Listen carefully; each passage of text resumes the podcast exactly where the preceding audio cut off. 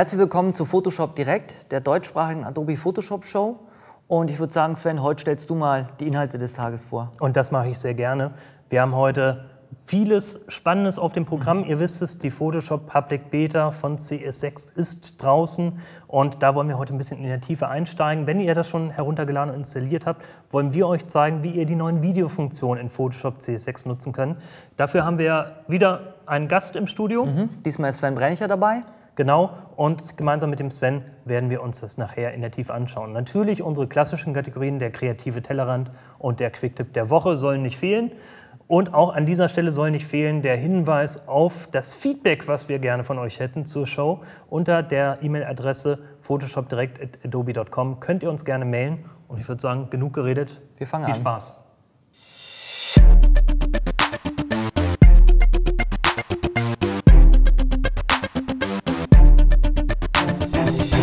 Quicktip der Woche mit äh, äh, Sven. Wie sieht's aus bei dir? Ähm, gib mir noch ein paar Minuten.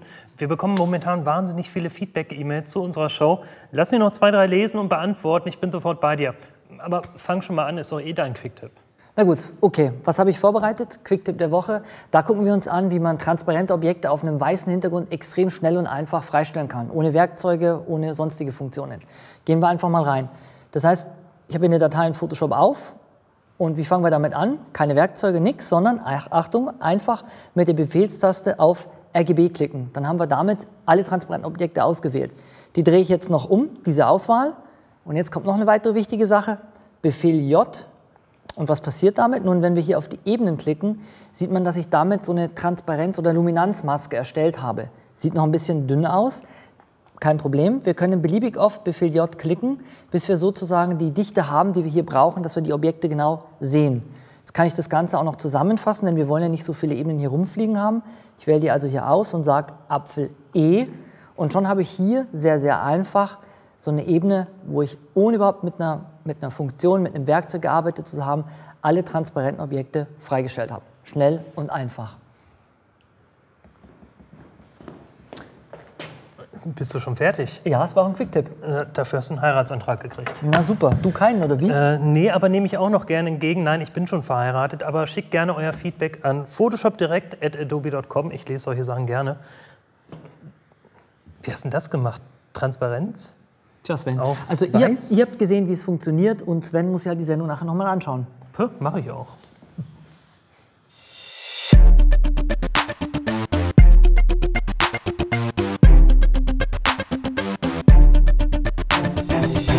Hey Sven, grüß dich. Hallo Sven. Schön. Sven und Sven, weder verschwägert noch verwandt. Ja. Wir haben uns auch schon ganz schön lange nicht mehr gesehen, ne? Mindestens eine Woche her ist es, glaube ich. Ja. Genau, der Sven war in der letzten Episode schon zu Photoshop und Design da. Wir hatten es damals schon angedroht, der Sven kennt sich nicht nur mit Design aus, sondern auch mit welchem Thema? ja, heute ist mein Lieblingsthema. Wir machen Videoproduktion. Da ist so einiges, was mit Photoshop jetzt tatsächlich machbar ist. Ja. Gut, Photoshop und Video mag für den einen oder anderen jetzt ein bisschen komisch klingen. Ähm, war tatsächlich schon früher möglich. In der CS5 Extended gab es schon die Möglichkeit, Videoclips auch direkt in Photoshop zu importieren. Wir haben das ein bisschen ausgebaut und ähm, da das Thema sehr spannend ist, wahrscheinlich auch für euch, viele Spiegelreflexkameras lassen es inzwischen zu, dass man Videos damit aufnimmt. Machen wir es heute ein bisschen langsamer Schritt für Schritt, dann könnt ihr es auch nachvollziehen und wir fangen einfach mal an, was da so möglich ist. ja, auf jeden Fall. Ich habe letztes Jahr in Zings selber mit meiner Spiegelreflexkamera ein paar Videoclips aufgenommen. Und da zeige ich jetzt mal, was man da so ein bisschen dran machen kann in Photoshop. Hier ist mal mein erster Clip. Ähm, und zunächst wir es mal in zwei Bereiche. Wir fangen mal an mit ein bisschen Farbkorrektur und mit ein bisschen Schnitt schauen wir dann danach mal rein.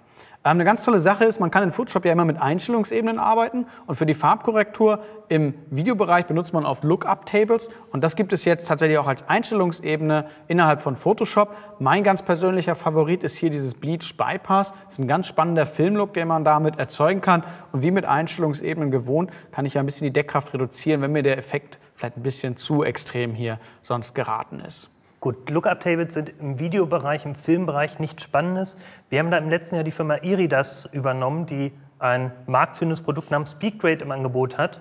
Äh, Für Videografen wird das sicherlich auch schon ein Begriff sein. Diese Lookups, die ich dort äh, erzeuge im Bereich des Color Gradings, kann ich jetzt hier in Photoshop importieren und genau für diese Color Lookup Tables äh, auch nutzen. Ein paar sind schon dabei, wie wir hier sehen, und ich kann das natürlich auch frei erweitern. Auf jeden Fall. Also du kannst aus SpeedGrade dann deine Lookup-Tables hier importieren und die stehen dir dann in Premiere zur Verfügung. Was für Möglichkeiten außer Einstellungsebenen und wahrscheinlich auch Filter habe ich hier noch? Ja, wir können Clips schon mal auch ein bisschen schneiden. Das heißt, wenn ich jetzt einen langen Clip aufgenommen habe, dass ich schon mal ein bisschen trimme und In- und Out-Punkte hier zurechtschneide. Hier von dem möchte ich zum Beispiel, der ist ursprünglich 13 Sekunden, den mal vielleicht ein bisschen kürzen auf 6 Sekunden. Ähm, und ich kann weitere Clips importieren, also eine kleine Timeline aufbauen, indem ich hinten einfach auf das Plus klicke, kann ich einen zweiten Clip importieren. Und äh, nehmen wir zum Beispiel diesen hier, fügen den meiner Szene noch hier entsprechend hinzu. Und so kann man dann auf jeden Fall schon mal so einen kleinen Schnitt innerhalb von Photoshop zurechtstellen hier. Ähm, wenn man neben diesem Schnitt ein bisschen mehr machen möchte, zum Beispiel bei Blendung, dann ist auch das hier einfach möglich. Es gibt einen kleinen Bereich für Blenden. Da finde ich dann zum Beispiel in Schwarz oder Weiß abblenden oder ein ganz normaler äh, Blende zwischen zwei Clips, die ich dann einfach auf so einen Clip draufziehen kann. Super. Das heißt, ich kann hier sehr weit Videos editieren könnte ich damit komplette Filme schneiden oder wo siehst du da die Grenze? Ja, wenn du mich jetzt zwingen würdest, in Photoshop eine Dokumentation zu schneiden, das wird sicherlich nicht so viel Spaß machen. Ähm, es ist eine relativ einfache Timeline und sie soll euch ermöglichen, schnell mal ein Ergebnis zu sehen. Das heißt, ihr habt mit eurer Spiegelreflexkamera ein paar Clips aufgenommen, wollt die aneinander schneiden, dann ist Photoshop genau das Richtige, äh, um diese Aufgabe zu bewältigen. Aber eine ganze Dokumentation oder einen richtig langen Film, das wird wahrscheinlich hier in Photoshop nicht so viel Spaß machen. Also einfache Sachen mal mit Ton zu verlegen, Titel hinzuzufügen, das ist schon das, was gut geht. Wie sieht das aus mit Mischung? Zum Beispiel, dass ich hier normale Bilder mit einfüge zwischen meinen Videosequenzen. Ist sowas möglich? Ja, auf jeden Fall. Also ich habe hier oben zum Beispiel so eine Titelanimation.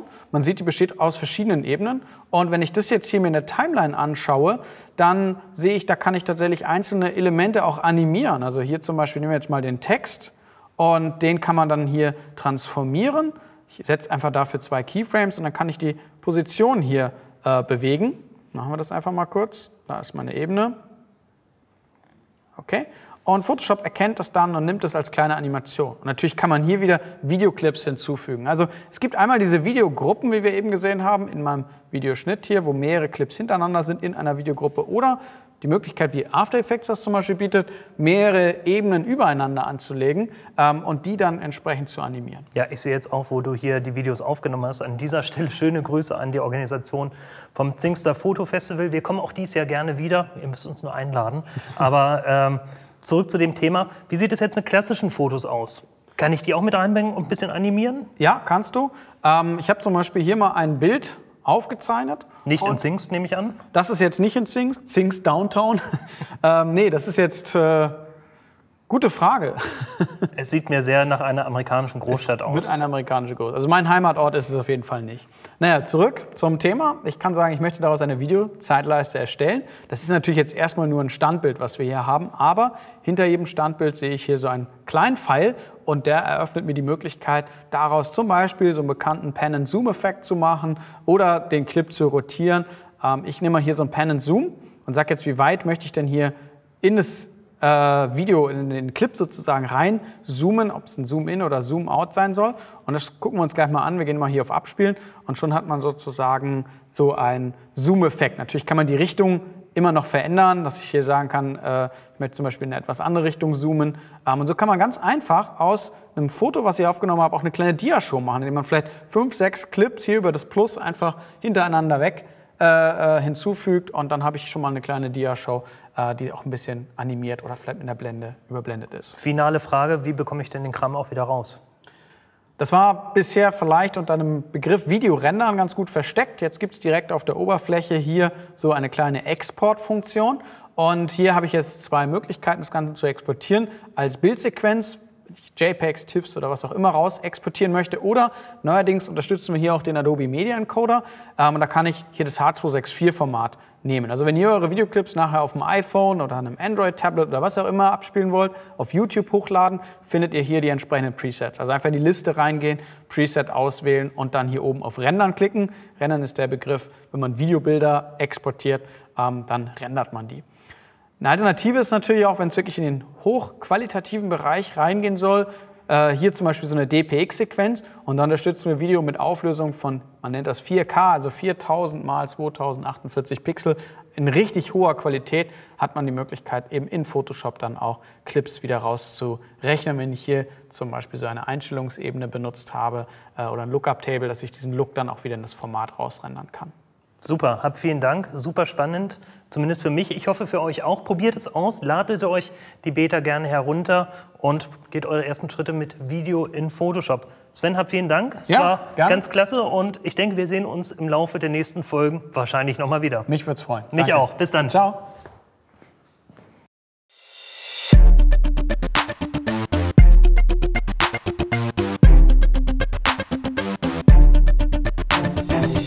Kategorie der kreative Tellerrand geht es heute um farbige Teller. Es geht um Farbräume. Genau, genauer gesagt gucken wir uns an, wie uns der LAB-Farbraum dabei hilft, den Kontrast ohne Farbverschiebung zu ändern. Gucken wir es uns einfach mal an. Das heißt, ich habe hier ein Porträtfoto und wir wollen hier einfach mal probieren, den Kontrast zu steigern, so wie es vielleicht die meisten machen. Das heißt, wir gehen einfach her, wir haben hier nur eine Hintergrundebene und ich sage jetzt hier ganz einfach, ich möchte eine Gradationskurve reinhaben und wir gehen eben her und machen hier mal einen Kontrast rein. Und man sieht, was passiert, das kennen die meisten, es brennt wie Hulle. Das heißt, die Farben schieben an, die Dreivierteltöne gehen zu, sieht einfach schlimm aus. Natürlich könnte man jetzt anfangen, zig andere Steps hinter sich zu bringen. Es gibt aber auch einen sehr einfachen Weg, hier eben über den LAB-Farbraum zu gehen. Gut, ich schmeiße einfach mal das hier raus, diese Korrektur, die wir haben, und wir konvertieren dieses Bild jetzt vom RGB in den LAB-Farbraum. Wie mache ich das? Nun, ich gehe hier einfach her und sage, ich wandle das Bild um in LAB-Farbe.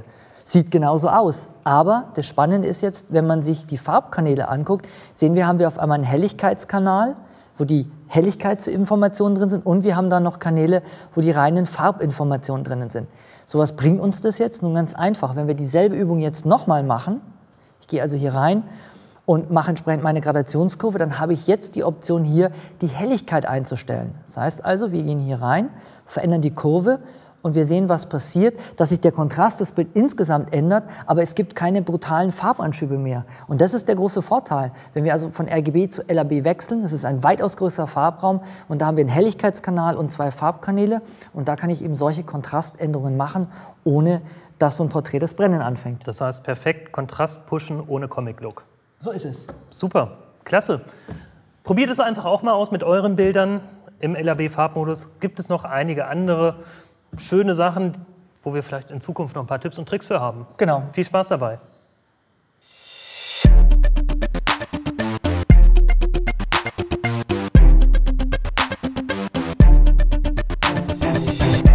Ja, liebe Zuschauer, die Zeit ist leider um. Wir hätten noch so viel mehr Zeug gehabt, aber ich glaube, da geht es uns jedes Mal so. Und äh, ich glaube, wir machen lieber Schluss, bevor Sven in Tränen ausbricht. Geht mir wirklich so. Vielleicht sollten wir die doppelte Zeit einfach ansetzen. Gute Idee. Wir hoffen und denken eigentlich auch, dass es euch auch genauso viel Spaß gemacht hat wie uns. Sonst wärt ihr bis zum Ende des Videos wahrscheinlich nicht dran geblieben. Schickt uns auch gerne, wie gesagt, euer Feedback an photoshopdirect.adobe.com. Dann haben wir was in der Zwischenzeit zu lesen, was uns dann wieder glücklich macht und wir uns auf die nächste Folge auch wieder freuen können. Schaltet ne- wieder ein. Habt eine gute Zeit. Bis, Bis nächstes dann. Mal. Tschüss. Ciao. Wie hat er das mit diesem Quick-Tipp gemacht?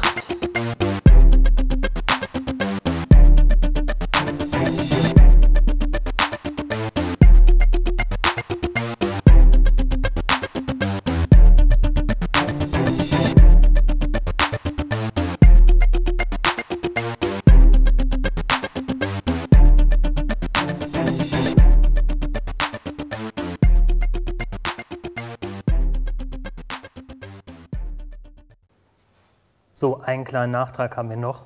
Wir haben mit großer Erschütterung festgestellt, durch die Feedback-E-Mails, dass einige von euch glauben, wir machen hier mit den Äpfeln, mit den Apple-Rechnern Schleichwerbung. Äh, ich würde nie für Obst entsprechend hier Werbung machen oder die irgendwie hier in der Show platzieren. Nee, genauso wenig wie mit Energiegetränken übrigens. Ne? Also, Nein, das- das geht gar nicht. Also- Produktplacement oder so. Ne? Sven? Also kann ich überhaupt nicht verstehen, Ja. was die äh, mit Placement hier haben. Ah, da fehlt noch was. Warte mal. Das sollten wir noch Ja, rein. dazu packen. Nicht, dass die Leute irgendwie denken, wir ändern das jetzt irgendwie. Ja, also ich finde Product Placement auch eine total ekelhafte Sache irgendwie. Ja. Also prinzipiell, wir trinken nicht, nat- natürlich nicht nur Alkohol, sondern es gibt natürlich auch andere gesunde Nahrung, die wir definitiv essen. Aber das brauchen wir jetzt hier nicht zu erwähnen. Nee, man muss auch nicht so viele Sachen immer in einer Folge unterbringen, irgendwie so, ähm, dass die Leute sehen, äh, mh, Genau. dass wir vielleicht irgendwelche Sponsoren haben Nein, so. also ich bin schon froh, dass heute unser Haar gehalten hat. Mhm. Ähm, das hat die Julia wieder richtig gut gemacht. Ja, genau. Also auch bei Kameras ist natürlich so eine Frage, ne, was man da. Äh, ne? Ja, oder ob man entsprechend die richtigen nimmt. Also ich verstehe es überhaupt nicht, was die Leute da haben mit geheimem Produktplacement und so, So, weiter. ganz genau. Übrigens, dein hilfiger Shirt finde ich ganz gut. Aber ich wollte dir noch mal ganz kurz was zeigen. Hier Oh, das ist schön, ja toll. Mhm. Schöne Sache. Oh, das habe ich jetzt gerade weggedrückt, aber das rufen wir noch mal auf. Ähm, es gibt natürlich auch verschiedene Sachen, die man auf dem iPad irgendwie demonstrieren kann. Photoshop Touch sollte, nein, war gar nicht aufgerufen. Da war ja irgendwie Modelabel auf. Du machst mal Sachen. Ja, ich weiß es auch nicht. Naja, dann, ne? Also Prost. kein Produktplacement bei uns. Nee, damit muss Schluss gemacht werden. Prost.